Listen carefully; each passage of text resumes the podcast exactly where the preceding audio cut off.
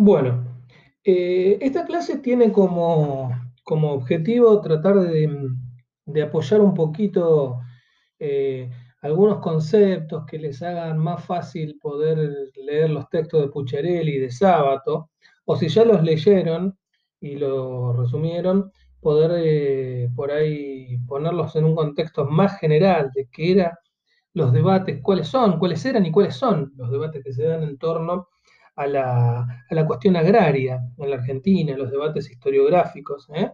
teniendo en cuenta, obviamente, eh, como dijimos en, la clase donde explicábamos el concepto de renta de la tierra, la centralidad que tiene esta producción para, un capitalismo como el que se desenvuelve en la Argentina. ¿eh? Eh, entonces, llegamos a la conclusión que la, propiedad, la producción agraria es el principal sostén de la acumulación capitalista en Argentina, ¿eh? sostenido sobre los bienes primarios, que esto fue lo que permitió poner en pie el modelo agroexportador. entonces vamos a tratar de mirarlo un poquito en términos históricos qué, se producía y, qué, qué, lectura se hacía de ese desarrollo capitalista. El movimiento, el modelo agroexportador es un modelo hacia afuera, ¿eh? de exportar cuero, tasajo y cebo. Esto era la, digamos, la génesis productiva de la primera mitad del siglo XIX. ¿eh? En 1850 se produce una, una, variación de lo que se empieza a producir y cuando decimos qué variaciones se dan en la producción agraria en la Argentina y en cualquier país que, tenga esta, este sostén de acumulación en, la renta agraria o, renta de otro tipo, puede ser minera, pesquera, lo que sea, o sea, recursos eh, naturales como los bienes primarios como sostén de la acumulación, lo que vamos a ver es que todas las transformaciones productivas y eh, el tipo de producción están ligados a esta relación que nunca debemos olvidar entre un espacio de acumulación nacional y de desenvolvimiento del capital en relación al mercado mundial. ¿Eh? Siempre, siempre, siempre hay que pensar la relación entre lo particular y lo universal, ¿eh? la relación entre lo, nacional y lo mundial. Entonces, hasta 1850, eh, la transformación, digamos, de, la revolución industrial y demás, empieza a requerir la, la demanda de lana, la demanda del insumo principal de la industria textil. Entonces acá se empieza a desarrollar eh, muy fuertemente la producción lanera. ¿eh? Hacia 1880 y 1890, con la aparición de los frigoríficos, ¿eh? producto del desenvolvimiento técnico, el desarrollo de la posibilidad de enfriar, la, la, carne va a ser entonces un elemento central. Eh, junto con la agricultura cerealera. ¿eh? Entonces, fíjense que las transformaciones en el mercado mundial van haciendo que la producción de productos de origen primario ¿eh? sea la que va ocupando diferentes posiciones a lo largo de la historia argentina. Hasta 1914 los cereales y la carne sufren, sufren, no, digo, se ven beneficiados, perdón, por una gran expansión. Y esto va a ser así, digamos, eh, con vaivenes y, diferentes reacomodamientos producto de las crisis hasta 1930. ¿eh? En 1930, eh, ya lo vamos a ver en, la próxima clase, sobre la década del 30 y los reacomodamientos, las reformulaciones en la dominación social que implican el, el golpe militar a Irigoyen y las transformaciones económicas que expresaban las necesidades de la clase dominante mediante ese golpe, eh, se da de la mano con, lo que es un, contexto mundial de transformación del capital y una intervención en la esfera de, la economía de los estados a nivel general, eh, que inicia una nueva forma, digamos, de acumulación del capital, eh, que es esta historia del, el Estado interventor, el, keynesianismo, ¿eh? el estado de bienestar. Se inaugura y una de las formas, en ese momento se inaugura y una de las, de las formas que va a tener el proteccionismo, que ya algo hablamos en clases anteriores, es esta necesidad de eh, eh, industrializar por sustitución de importaciones. Entonces acá va a comenzar la famosa ISIS, industrialización por sustitución de importaciones. Es decir, poder transferir los recursos que entran en, un intercambio comercial producto de la venta de materias primas y desarrollar una industria en un momento donde precisamente la, posibilidad de exportar estaba muy acotada. Es decir, la lógica del modelo agroexportador era yo vendo materias primas, con esa plata y esos dólares que me entran, compro, bueno, en ese momento no eran dólares, pero con ese dinero que me entra, eh, yo compro todo lo necesario para, obtener productos industriales. Al no, al bloquearse producto de la crisis del 30, ese intercambio, se tiene que empezar a producir eh, al interior del espacio de acumulación argentino. ¿eh? Entonces, lo que vamos a ver es que ahí comienza la industrialización por sustitución de importaciones, que como también dijimos en la clase de renta agraria, se sostenía sobre la base de transferencias de ingresos ¿eh? de, un sector a otro. Lo que vamos a ver entre 1940 y 1960 es que hay una hay crisis recurrentes ¿eh? en esta relación entre el desarrollo de la ISIS y eh, en función de las divisas que ingresan ¿eh? por, venta de materias primas. Entonces, se produce un estancamiento. Entre el 40 y el 60 se, comienza a pensar esta idea, la tesis del estancamiento, que hubo un estancamiento que habría impedido un desarrollo eh, eh, industrial adecuado. Entonces, ahí hay muchos debates historiográficos para tratar de explicar qué pasó entre 1950, 1960 y hasta el 80 llegan. ¿eh? Es decir, que lo que se va a ver ahí es, obviamente, de diferentes posiciones, cuáles son las trabas al desarrollo del capital industrial argentino, en, función de, las políticas públicas y en función de, de esta dependencia de la renta de la tierra.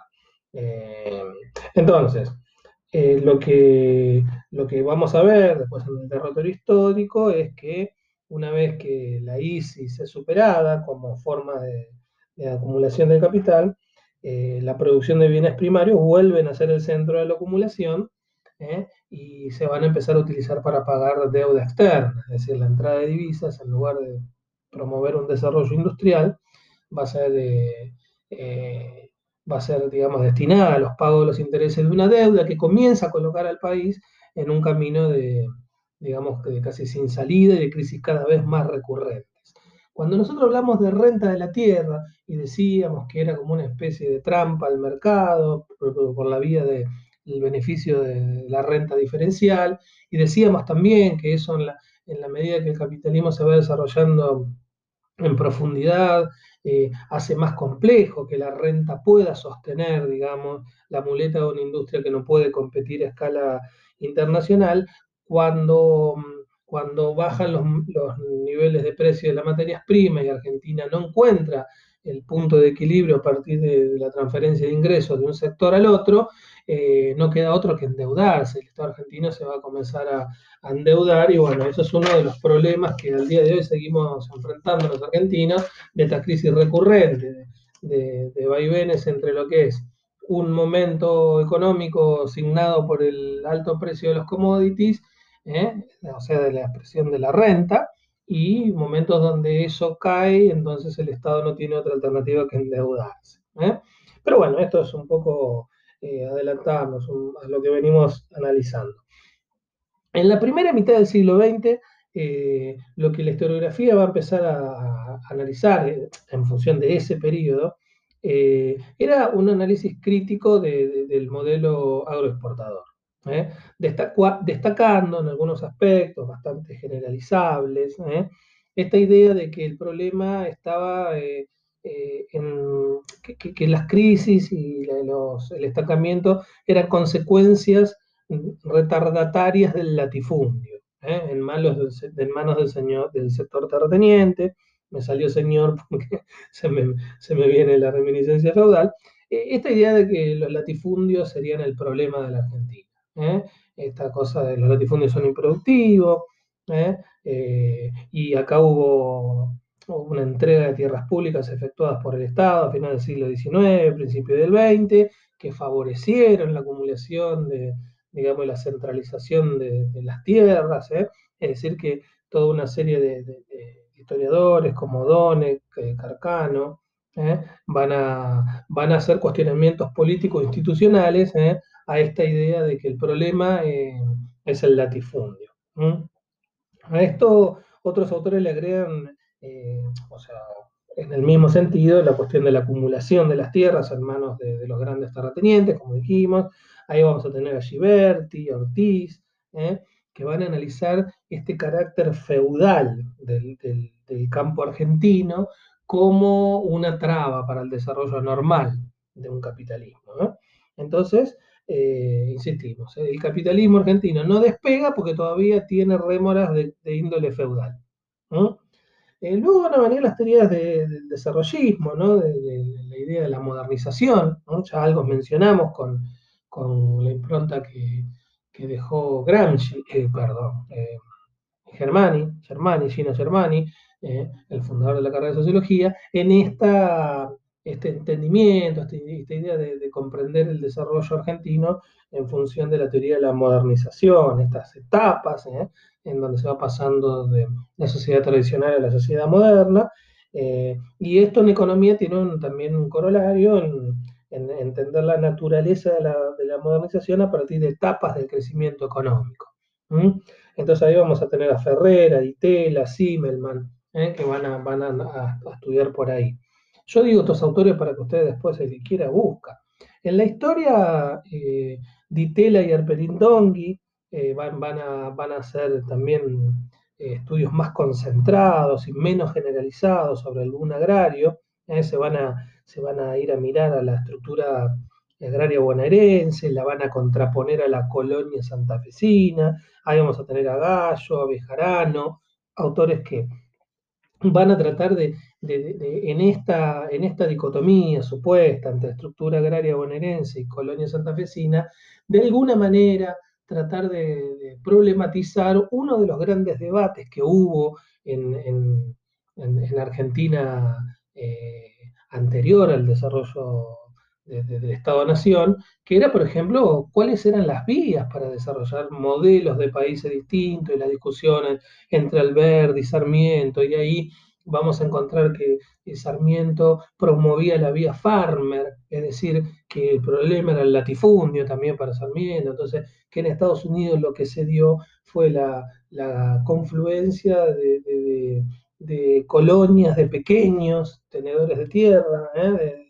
No de grandes latifundistas, y que eso genera un círculo virtuoso que desarrolla el capitalismo en términos normal, ¿eh? porque es una mentalidad capitalista, moderna que no tendría el latifundista. Entonces, estos debates que vienen desde el siglo anterior van a encontrar a todos estos historiadores, estos sociólogos, tratando de, pensar la Argentina y se retoman estos debates, ¿entiende? Entonces, lo que van a hacer, eh, lo que va a aparecer mucho ahí es el cuestionamiento de la hipótesis tradicional sobre el agro. ¿eh? Eh, entonces, insisto, ¿no? esta cosa de irracionalidad económica, mentalidad conservadora, retrógrado, feudal, de la clase dominante, la oligarquía terrateniente, que no sería una clase burguesa desde esta perspectiva, ¿no? Eh, que era una clase, digamos, que precisamente por su propia racionalidad atenta contra lo que sería una clase pujante, burguesa, que desarrolla el capitalismo en términos normales y por lo tanto eh, esto ayude al desenvolvimiento también del crecimiento industrial. Única salida para no depender de la renta de la tierra. Eh, entonces, eh, toda esta serie de debates van a estar presentes en, los estudios ¿eh? sobre el capitalismo argentino en términos agrarios. Yo no voy a hacer preguntas de esto en el examen, pero me gustaría que, ustedes tengan estas referencias por si quieren después seguir estudiando. entonces, en los 70 va a aparecer también una serie de estudios que, que, van a estar más caracterizadas por la, por la, impronta, neoclásica, es decir, no desde un análisis eh, marxista o, desarrollista, que, podría tener ciertos elementos del marxismo en alguna de sus expresiones, acá va a estar puesto más en, punto, eh, bajo la mirada de los, de, los economistas neoclásicos, que son los economistas liberales, burgueses, ¿eh? que, van a creer que que el atraso se da por, en la característica de, la estructura agraria tiene que ver con, esa ineficiencia sectorial, el problema de, la eficiencia, ¿no? Eh, la cuestión más técnica. Eh, entonces van a decir que el atraso por la política estatal de precios en la etapa peronista había afectado la rentabilidad del sector. Entonces eh, el problema había estado que el Estado es el problema. La intervención del Estado es la que, que genera estos desfasajes. Entonces van a tener una mirada que obviamente no va a estar puesta en, esto que, yo planteaba en la clase de renta de la tierra, como en, la comprensión de un proceso general ¿eh? Que atraviesa todo el desarrollo histórico argentino, sino que ellos lo van a mirar bajo la óptica de precisamente contraria, ¿eh? que acá no, acá no hay ningún proceso de expropiación de riqueza por parte de nadie, acá hay factores que colaboran en la producción de conjunto, eh, y bueno, el factor tierra se ve perjudicado por es la intervención del Estado. Una mirada diferente, pero van a surgir ahí también eh, autores que van a discutir esto. Entonces, mirando todo esto, ustedes tenían ahí para leer el texto de, Sábato, ¿eh? Eh, la clase dominante en la Argentina moderna, formación y características. Sábato lo que va a hacer en su, en su obra, después tiene otro libro también en donde sigue problematizando estas cuestiones, es que él se va a preguntar, eh, por la relación entre la democracia y el estancamiento. relaciones políticas ¿eh? Que, tienen su origen en, la constitución de la clase dominante, la racionalidad de la clase dominante y, esta inestabilidad política constante se explicarían para Sábato en función de las características de, de esta clase dominante. Entonces, yo les voy a tirar unos tips ahí, ustedes lo van a leer en profundidad, pero eh, lo que Sábato va a decir eh, es que la racionalidad capitalista y la feudal son distintas, ¿eh? que la concepción tradicional esta del terrateniente señorial,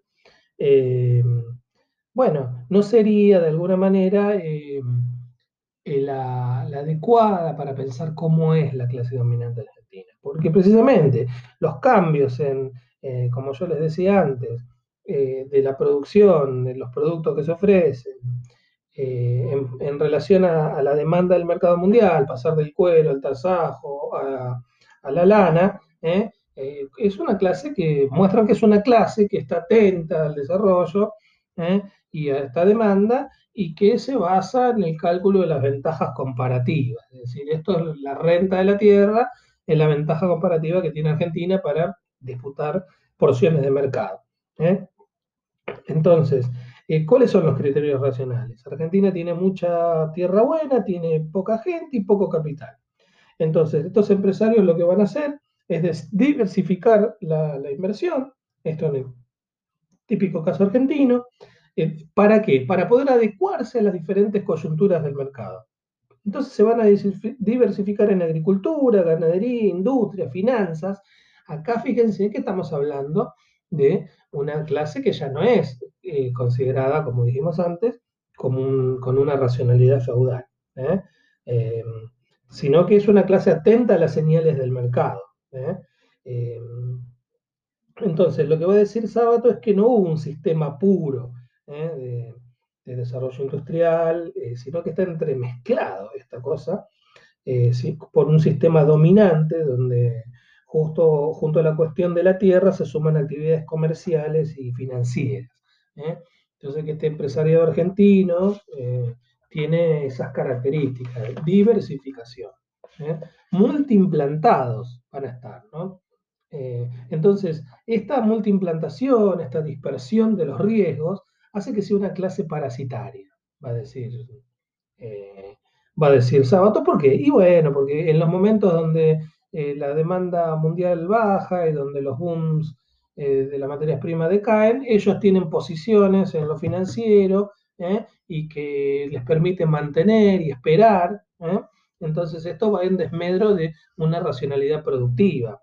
Es decir, esto hace que, que, el capital no se desenvuelva en términos normales. Esto es interesante pensarlo. Siempre hay una mirada en esto de este capitalismo no está bien orientado, algo pasa. E, y todos los autores, Sabato está tratando de pensar, Sabato es uno.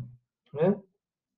Entonces ahí él va a hacer todo un análisis al interior de la actividad mm, agraria, con respecto sobre todo a la, cuestión de, la producción de carne. ¿eh?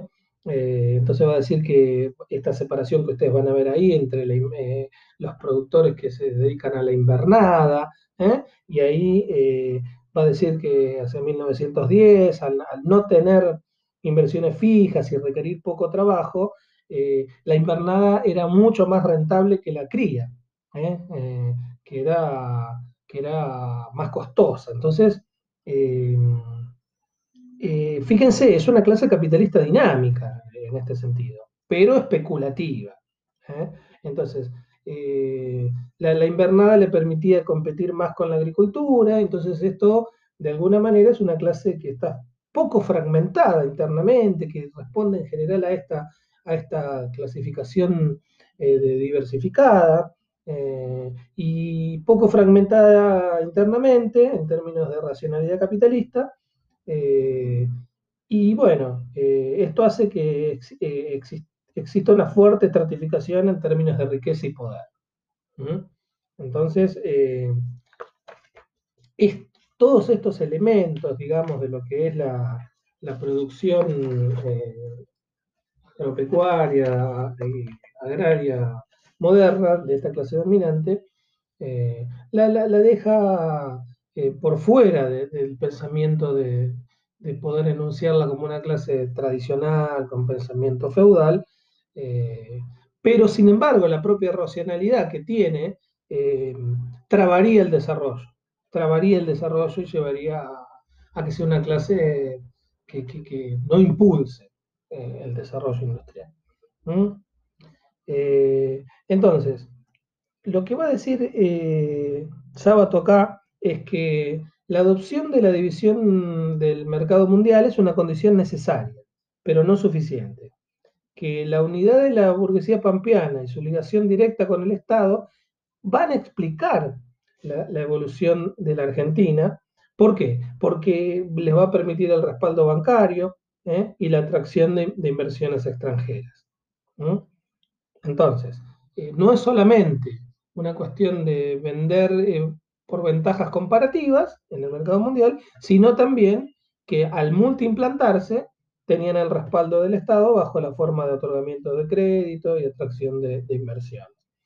Entonces, estas características típicamente capitalistas, dice Sábato, explican el modelo agroexportador y su éxito hasta 1930, pero también explican el estancamiento. ¿eh? que se va, a generar eh, a partir de, ese momento. Eh, entonces, la producción que se va a desenvolver va a estar hipertrofiada por la búsqueda financiera de invertir en actividades de escaso riesgo. Entonces, esta configuración es la que Sábato encuentra para tratar de explicar el estancamiento. ¿Está bien? Entonces, resumen. Eh, se discute la renta agraria, es la base, es la base fundamental para poder pensar ¿eh? la acumulación capital en Argentina, de capital en la Argentina. ¿eh? Y lo que queda de, interesante de ver ahí es cómo se conforma la clase dominante y para poder entenderla en el proceso de producción capitalista, para que se pueda ver la diferencia entre un análisis tradicional entre una clase terrateniente señorial, que es un sujeto estático, ¿eh? frente a una clase capitalista agraria, ¿eh? que posee la tierra, que se implanta en el comercio, se implanta en la finanza, y permite la expansión del capitalismo agrario pampeano, que tiene características de, agropecuario, de débil industrialización, de un fuerte peso del latifundio, eh, y de un mercado interno eh, contrañido y de grandes desniveles regionales. Entonces, la concentración de la tierra mencionada en los análisis de, de Sábato y de quienes escriben esta corriente, eh, va a ser un análisis, digamos, de la tierra en, tres tierras, ¿no? En las mejores tierras solo van a ser para la agricultura, las menos buenas eh, van a ser mixtas entre lo agrario y lo ganadero, y las peores tierras van a ser solo de ganadería. Entonces, eh, la burguesía va a variar ¿eh? en, sus formas de, producir y en, qué nichos van a producir, dependiendo de los precios internacionales. entonces, eh, esto hace que la racionalidad sea de, corte especulativo. Entonces, invernada eh, y agricultura rotan según la conveniencia de los precios internacionales. Eh, ¿Se entiende? Esto hace que el avance del cultivo extensivo se, amplíe muchísimo y desestima la inversión en capital fijo. Entonces el grupo dominante prefiere tener el dinero líquido antes que invertir. Entonces, las conclusiones de Sábato van a ser que el capital argentino se desarrolló sin ningún tipo de traba precapitalista, ¿eh? que la inserción el mercado mundial fue determinante, ¿eh? Eh, que la posición subordinada no depende de la especulación ni del poder de los capitalistas extranjeros, y que la causa de la expansión y el estancamiento es la unidad que se, en que su burguesía se conformó y la homogeneidad y concentración de la riqueza de la clase dominante, que derivó en el predominio de una reproducción ampliada del capital, de dinero, frente al capital productivo. ¿eh? Entonces, esta impronta de, burguesía especulativa sería el, el, análisis y la conclusión de Sábato para tratar de explicar este tipo de, desarrollos eh, convulsionados y con muchas trabas, eh, como es el capitalismo.